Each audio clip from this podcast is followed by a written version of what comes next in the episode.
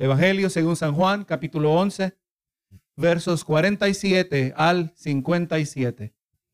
Vamos a leer así esta porción en el nombre del Padre, del Hijo y del Espíritu Santo. Amén. Entonces los principales sacerdotes y los fariseos reunieron, y los fariseos reunieron el concilio y dijeron, ¿qué haremos?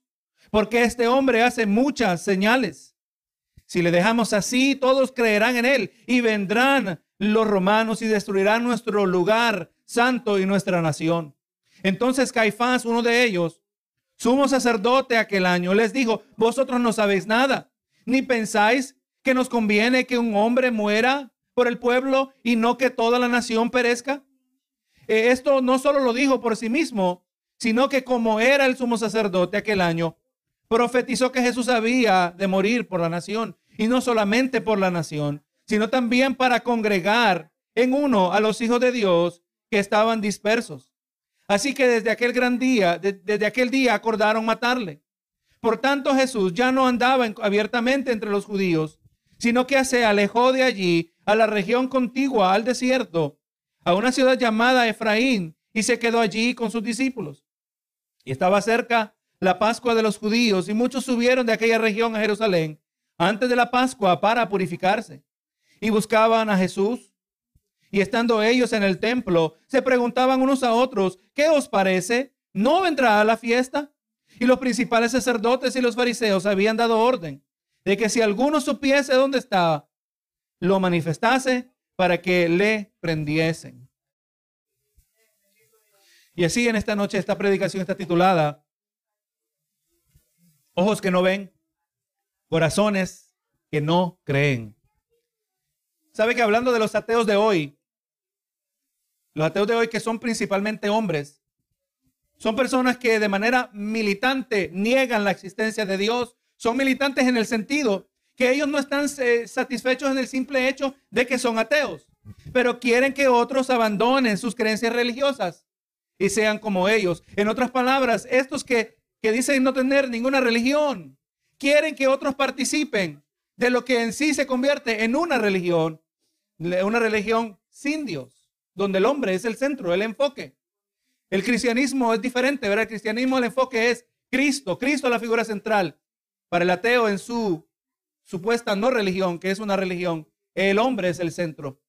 Pero usted sabe que cuando estos ateos son confrontados acerca de la razón de su incredulidad, ellos niegan la existencia de Dios y dicen que es así porque ellos nunca le han visto. Porque según ellos, nunca nadie ha visto a Dios. Mire, cuando uno habla con una persona así, nos dicen, muéstrame a Dios. Muéstrame a Dios. Nadie ha visto a Dios. O sea, lo implícito aquí es que si ellos pudieran ver a Dios, entonces se sujetaran sus vidas bajo la autoridad de Dios. Qué sinceros intelectuales son estos individuos, ¿verdad? Qué sincera en su lógica. Pero hermano, la Biblia nos dice que esto no es cierto. Para comenzar, la Biblia nos dice lo que la Biblia eh, declara acerca del ateo. Consideremos la primera parte del Salmo 14, en el verso 1 dice, dice el necio en su corazón, no hay Dios. ¿Qué dice la Biblia acerca del ateo? Que el ateo es un necio. Es necedad ser ateo. En otras palabras, el necio raya, raya ateo establece que el obstáculo principal para creer en Dios es porque no le ha visto. Pero por el otro lado, también la Biblia nos presenta un importante ejemplo de unos que poseen una clara revelación de Dios pero tampoco le sirven. Santiago 2.19 dice, tú crees que Dios es uno, bien haces. También los demonios creen y tiemblan. Así que vamos mirando, uno dice, yo no creo en Dios, no le sirvo a Dios porque no creo que existe Dios, porque no le he visto. Y ahora tenemos otros que le han visto claramente, pero tampoco le sirven. Los demonios creen y tiemblan. Y es más, esto mismo es lo que nos ilustra el relato de Ateo. Perdón, el relato acerca de Lázaro donde tenemos a Jesús, eh, tenemos a Jesús en una de las más poderosas expresiones de su divinidad y la resurrección del que estaba muerto, un milagro impactante para muchos, un milagro que causó que muchos creyeran, pero este mismo milagro no fue suficiente para otros individuos. Decía alguien de manera muy sabia, el mismo sol que derrite el hielo es el que endurece el barro, ¿verdad que sí? El mismo sol que derrite el hielo es el que endurece el barro. Vamos mirando, hermano, algo que Dios hace y esto es algo que tenemos que reconocer porque hay diferentes maneras de ver esto. Dios sí endurece el corazón del hombre. Pero Dios endurece el corazón del hombre en la misma manera que nosotros lo podríamos hacer. Nosotros no lo hacemos desde adentro, lo hacemos desde afuera. ¿Verdad que si usted puede, a través de sus acciones, a través de sus palabras, endurecer los corazones de otros?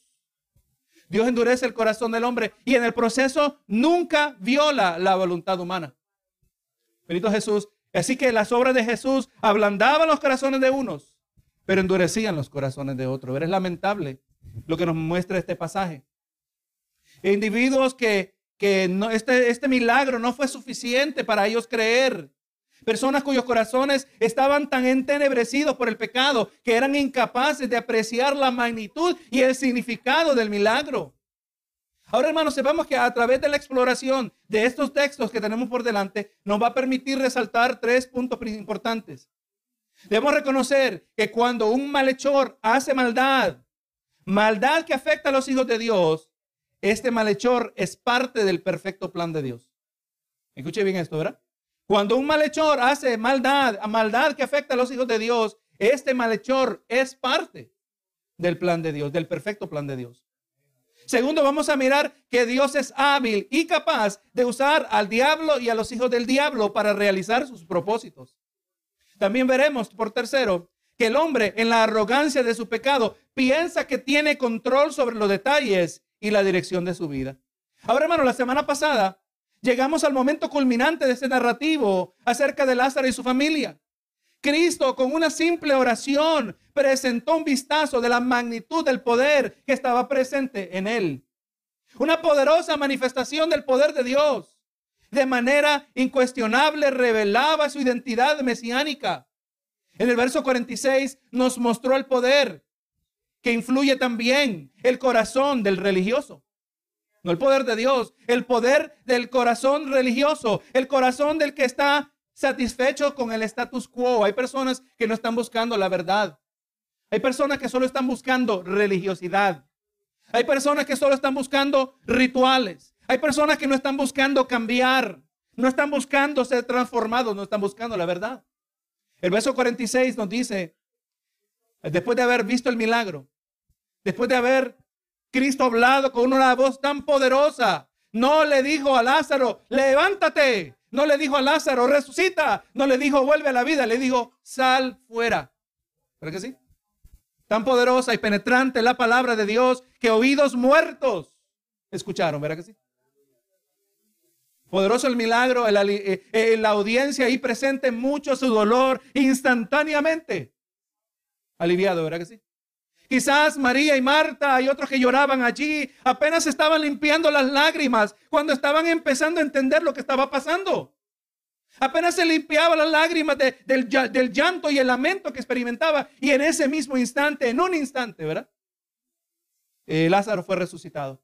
Se desvaneció todo el dolor. Hablamos la semana pasada que esa es la voz que escuchará todo creyente. Un día, ¿verdad que sí?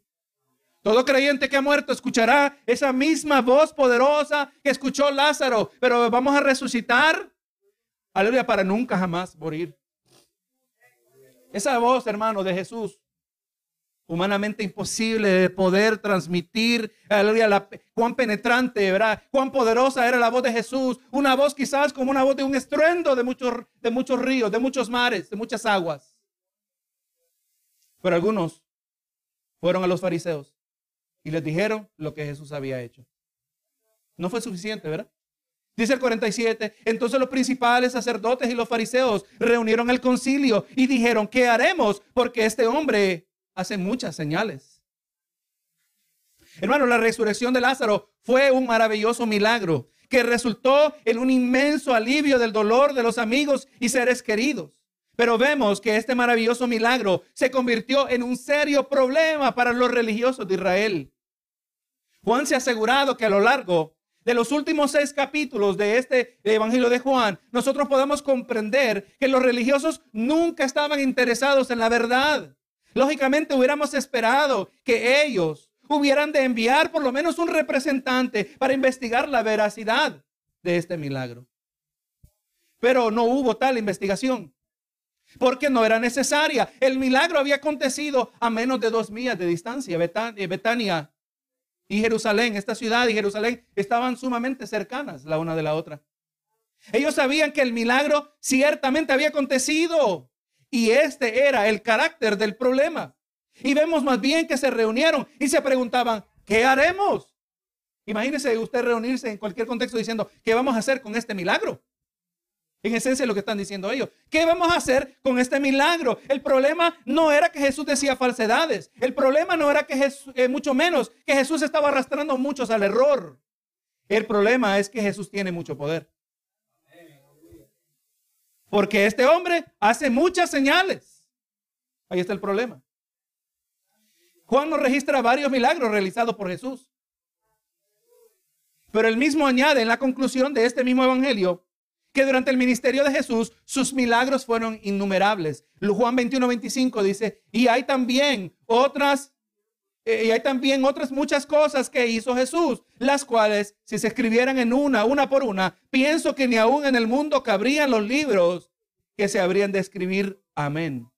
Obviamente está usando hipérbole Juan, ¿verdad? Está haciendo una exageración para traer énfasis, que Jesús hizo muchos milagros. Es a eso que estaban hablando los líderes de Israel, ¿verdad? Ya habían pasado, sepa, y aquí han pasado prácticamente tres años del ministerio de Jesús. Jesús ha hecho muchos milagros. Ellos están ciertos. Él hace muchas señales. Jesús había hecho muchos milagros. Muchos habían sido sanados. Muchos habían sido libertados. Muchos habían sido transformados. Según los religiosos, como hemos de ver, Jesús era un problema que debía ser erradicado. Verso 48. Ya preguntaron, ¿qué hacemos? Este hace muchas señales, este tiene mucho poder. Si le dejamos así, todos creerán en él.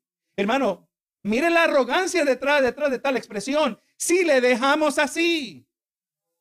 Tan perdidos estaban en su pecado, tan ciegos estaban acerca de la realidad que ellos pensaban que poseían un cierto nivel de control. Ellos pensaban que dejaban a Jesús hacer lo que él hacía y que de la misma manera se lo podían impedir. Seguro que ellos estaban conscientes de las palabras del profeta Daniel en Daniel 2.21. En esa primera parte del verso habla de Dios y la potestad de Dios dice que Él muda los tiempos y las edades, quita reyes y pone reyes. El hombre piensa que gobierna. El hombre piensa que hace y deshace.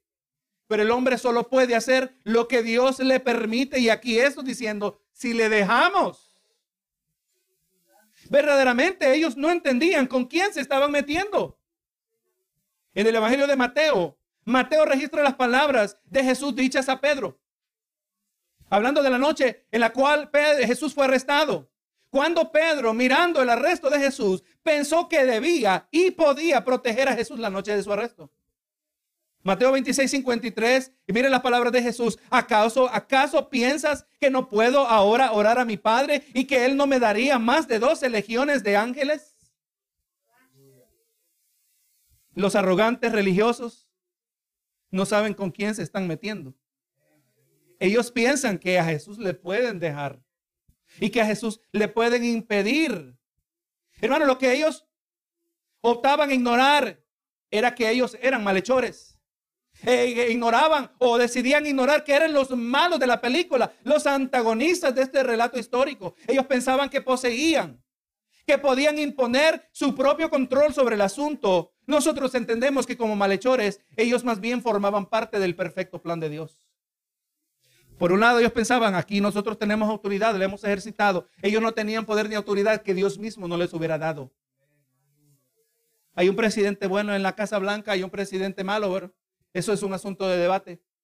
Pero lo que sí le puedo decir, que Dios lo puso. Porque Dios pone y quita reyes.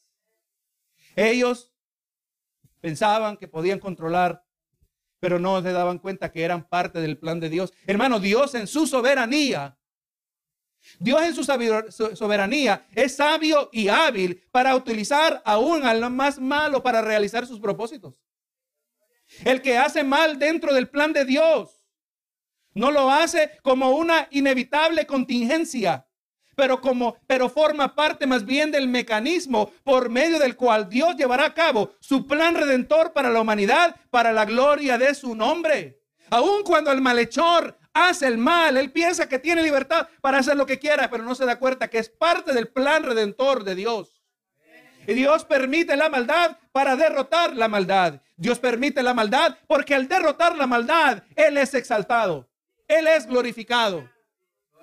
Solo tiene que mirar el libro del Éxodo. Dios le dijo a Moisés, Faraón no dejará ir al pueblo. Y, envió diez plagas, nueve plagas primero. Plagas en grupos de tres. Y la última plaga era distinta a las anteriores. Dios le, dicho, eh, le dijo, yo endureceré el corazón de Faraón para que no deje ir al pueblo. O en otras palabras, para que aguante más. Porque él ya había decidido que no iba a dejar ir al pueblo. Si se tratara de que fuera el pueblo libre inmediatamente, él hubiera enviado la última plaga primero. Tenían miedo los egipcios. Déjalos ir, déjalos ir porque nos van a matar a todos. Pero no fue así, ¿verdad? Pero Dios dijo que, aleluya, endurecería el corazón de Faraón para que con mano fuerte. O sea, Dios se iba a glorificar en Faraón. Dios iba a mostrar que él era más poderoso que todos los dioses de Faraón. Porque todo lo que Dios hace, lo hace para la gloria de su nombre. El pueblo de Israel claudicaba. El pueblo de Israel eh, cuestionaba, ¿por qué? Mira, antes eh, nos dijo el faraón que ahora como tenemos tiempo para estar inventando cosas, no nos van a dar paja para hacer los ladrillos. Se les puso difícil a ellos. Pero Dios se quería glorificar. Porque es beneficio al hombre cuando Dios es glorificado.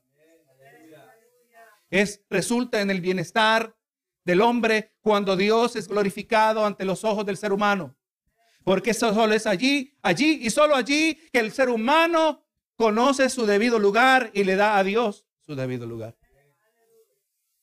Así que hermanos, vamos mirando que nosotros no tenemos problema entendiendo que Dios tiene un control absoluto, en otras palabras, que Él es soberano y Él gobierna como Él quiere y Él hace exactamente lo que Él quiere. Nosotros no tenemos problema con eso.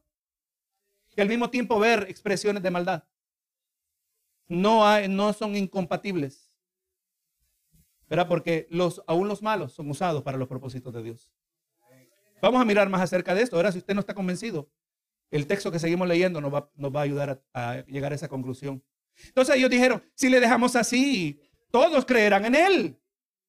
Y vendrán los romanos y destruirán nuestro lugar santo y nuestra nación. Mire cómo estaban preocupados. Eh, está diciendo aquí, se está diciendo que es un asunto de la, supervivencia de la nación hebrea. Ahora, ellos tenían razón para pensar que Jesús eh, eh, crecía en influencia. Porque así es el reino de Dios, ¿verdad? El reino de Dios sigue creciendo. para eso hemos sido puestos nosotros. Para seguir expandiendo el reino de Dios. Expandiendo la influencia del reino de Dios. Comenzó con 12 y mire dónde estamos nosotros dos mil años después. ¿Verdad que sí? El reino se sigue expandiendo. Sí, Jesús crecía en influencia, pero según ellos, si Jesús seguía creciendo en influencia, esto resultaría en la destrucción del templo y la nación. Según ellos, eh, eh, eliminaban el problema y evitaban tal destrucción. Pero le voy a decir, hermano, nosotros tenemos que saber que de manera irónica, al matar a Jesús, ellos causaron la misma destrucción que estaban queriendo evitar.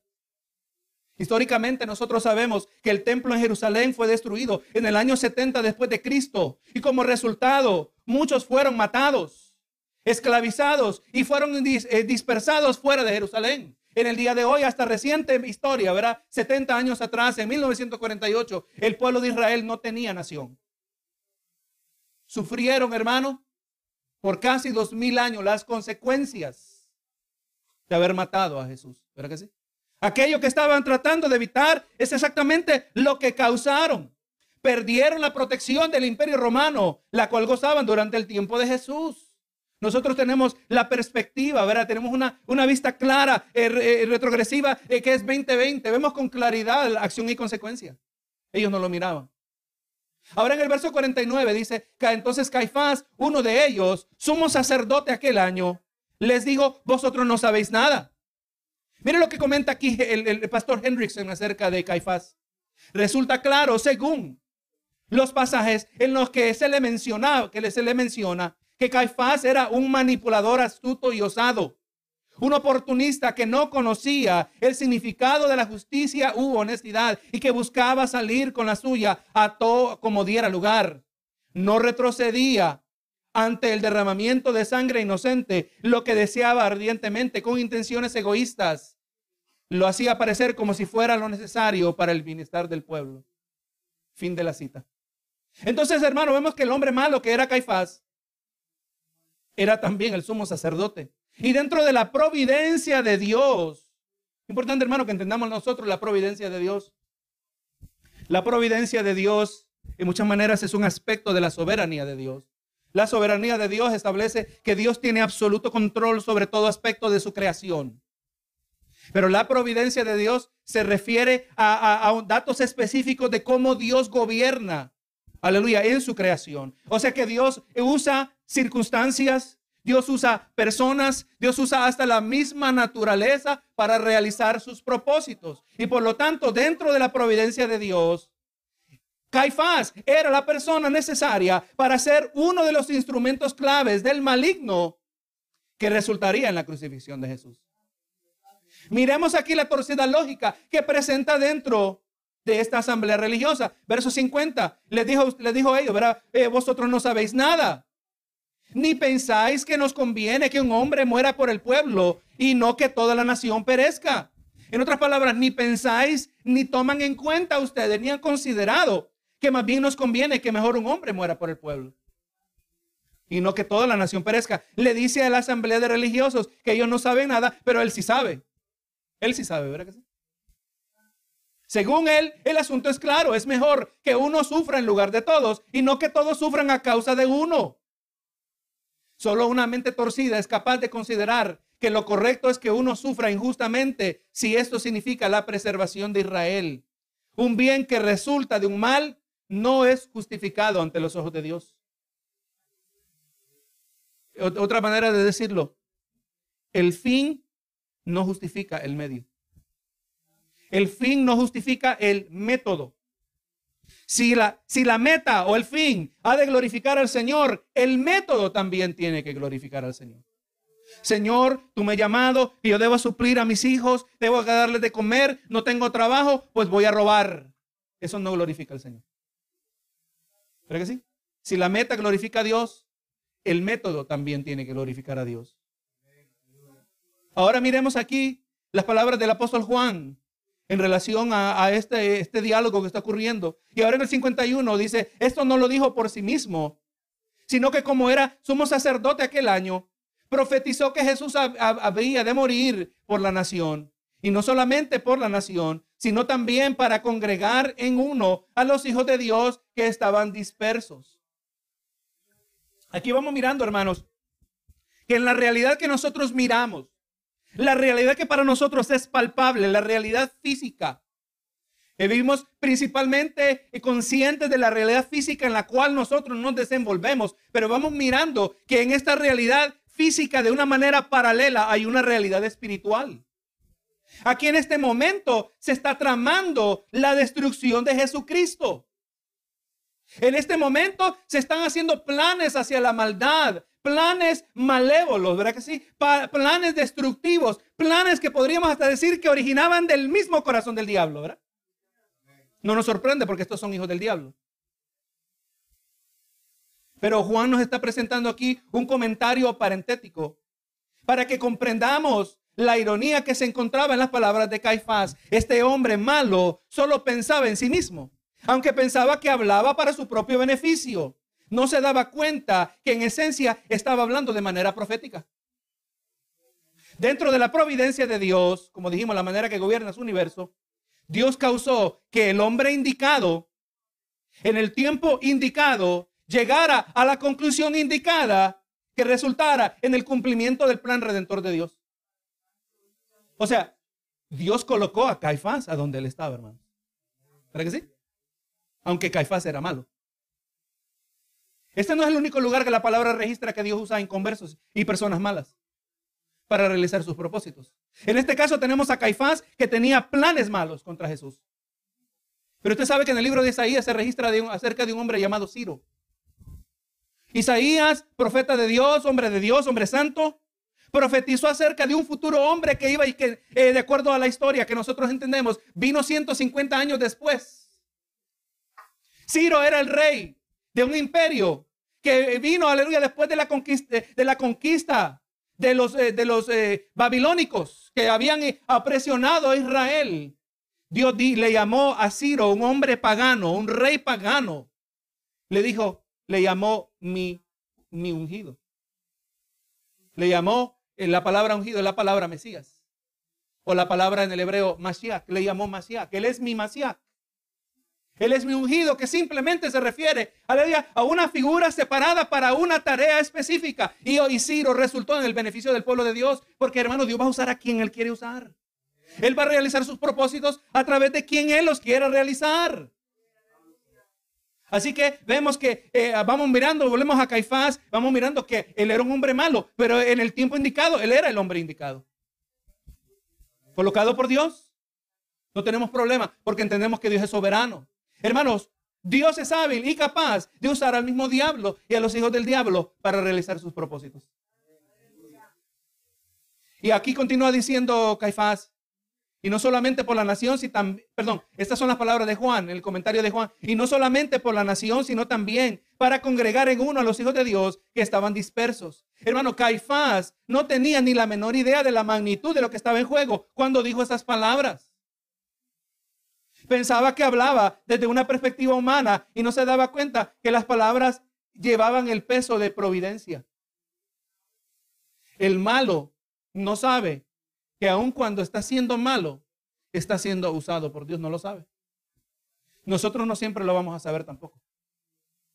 Amén. Cuando el malo está siendo instrumental en las manos del Señor, ni el malo y muchas veces ni el mismo creyente sabemos que están siendo usados por Dios, pero lo que nosotros sí sabemos, Romanos 8:28, que sabemos que a los que aman a Dios, todas las cosas obran para bien. Así que vamos mirando que hay algunas cosas que experimentamos en la vida que son difíciles de tragar. Son difíciles de digerir. Son difíciles de aceptar. ¿Cómo es posible que esto me está pasando a mí? ¿Cómo es posible que esta persona me hizo esto a mí? Pero Dios está en control. Espero que usted va mirando que en muchas otras palabras estamos pintando que Dios tiene control absoluto. Yo estaba en control en todo paso de esto. Así que eh, Caifás estaba siendo instrumento y formaba parte del plan redentor por medio del cual Dios iba a unificar al verdadero Israel. En otras palabras, ese remanente fiel, o ese remanente que siempre ha permanecido fiel a lo largo de las generaciones. Dios lo, lo dijo al profeta, ¿verdad? que siempre tiene un remanente fiel. Aun cuando Israel se desviaba en su historia, se iba tras los ídolos, siempre había un remanente fiel. Aunque Israel adoraba los Baales y los falsos ídolos, siempre habían unos que no doblaban su rodilla ante Baal. A eso se está refiriendo el apóstol Juan en este comentario que él hizo. Pero no solo está hablando de estos, pero también ese remanente, eh, mejor dicho, pero no solo ese remanente, pero también los hijos de Dios que formaban parte de los gentiles y, y forman un solo cuerpo en Cristo Jesús. Algo que vamos a ver el miércoles. Cómo Dios del remanente de Israel y de la iglesia hace un solo cuerpo. A eso se está refiriendo Juan el Bautista, perdón, a eso se está refiriendo el apóstol Juan. Y Juan está hablando de las palabras que dijo Caifás sin darse cuenta el peso y la magnitud y el alcance de lo que le estaba diciendo. Estaba siendo usado por Dios, estaba diciendo hasta lo, estaba diciendo lo, correcto, lo debido. Jesús tenía que morir, lo sabemos nosotros. Estaba dentro del plan de Dios y no se daba cuenta que hablaba proféticamente. Gloria a Dios. Y ahora en el verso 53 dice, así que desde aquel día acordaron matarle. Hermanos, los malos hicieron su plan. Y en el proceso no se daban cuenta, pero en el proceso avanzaron el plan que Dios ya había decretado. Importante esto, hermanos. Si es que nosotros vamos a tener una debida comprensión de un Dios soberano que tiene control absoluto sobre todos los eventos de la historia de la humanidad y que todo ocurre conforme a su plan. Cuando la maldad ocurre, cuando la maldad visita, cuando la calamidad nos acontece, es bien fácil decir Dios lo ha permitido. Pero es que Dios no es pasivo en la historia de sus hijos. Dios no es pasivo en la historia de la humanidad. Dios no es pasivo en la historia de su redención. Dios no simplemente lo permite, pero Dios ha decretado que esto malo, esto difícil, esta calamidad es parte de su perfecto plan. ¿Me escucha? ¿Me entiende? Medita es a ver si usted necesita corregirse. Yo he aprendido que corregirme. A no decir, no, no, no, no es que simplemente Dios lo permitió. Es que Dios decretó que esto era parte de su perfecto plan. Y cuando yo entiendo eso, entonces ahora puedo entender todo obra para bien. ¿Verdad que sí? Dios no tiene planes de contingencia. Pero si me pasa esto, yo voy a hacer esto. Si el plan falla, aquí tengo el plan B. Y si no, el plan C. No, Dios no tiene eso. Dios tiene un solo plan. Un solo plan tiene el Dios que todo lo sabe. ¿Verdad que sí? Él no aprende nada nuevo a lo largo del camino. Así que desde aquel día acordaron matarle. Los malos hicieron el plan y no se daban cuenta que su plan era parte del plan de Dios. Apocalipsis 13:8. Y la adoración. Perdón, y la adoraron todos los moradores de la tierra. Está hablando de, la, de la imagen. Y la adoraron todos los moradores de la tierra cuyos nombres no estaban escritos en el libro de la vida del Cordero. Y aquí está el detalle que fue inmolado desde el principio del mundo. Aún el mundo no había sido creado. Aún el mundo no era, aún la materia no existía. Aún el tiempo también había, no había aparecido. Y ya Cristo era el cordero inmolado desde el principio del mundo. El plan siempre fue que Cristo iba a morir.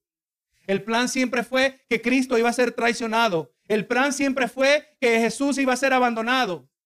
Ese fue siempre el plan aunque en el proceso vemos maldad. El plan siempre fue que iba a ser Caifás, porque Dios colocó al hombre correcto en el tiempo correcto. El plan también siempre fue, y ese es un poquito más fácil de entender, que Jesús escogió a Judas, el que lo iba a traicionar. No que ninguno en este proceso era incapaz de arrepentirse, pero cada uno hizo conforme a su naturaleza. Él es el cordero inmolado del principio del mundo. Y si Cristo ya iba a morir, ya se sabía que Cristo iba a existir al mismo tiempo que Caifás y al mismo tiempo que Judas y que estos individuos con la libertad de voluntad que Dios le daba iban a tomar estas decisiones conforme al perfecto plan de Dios.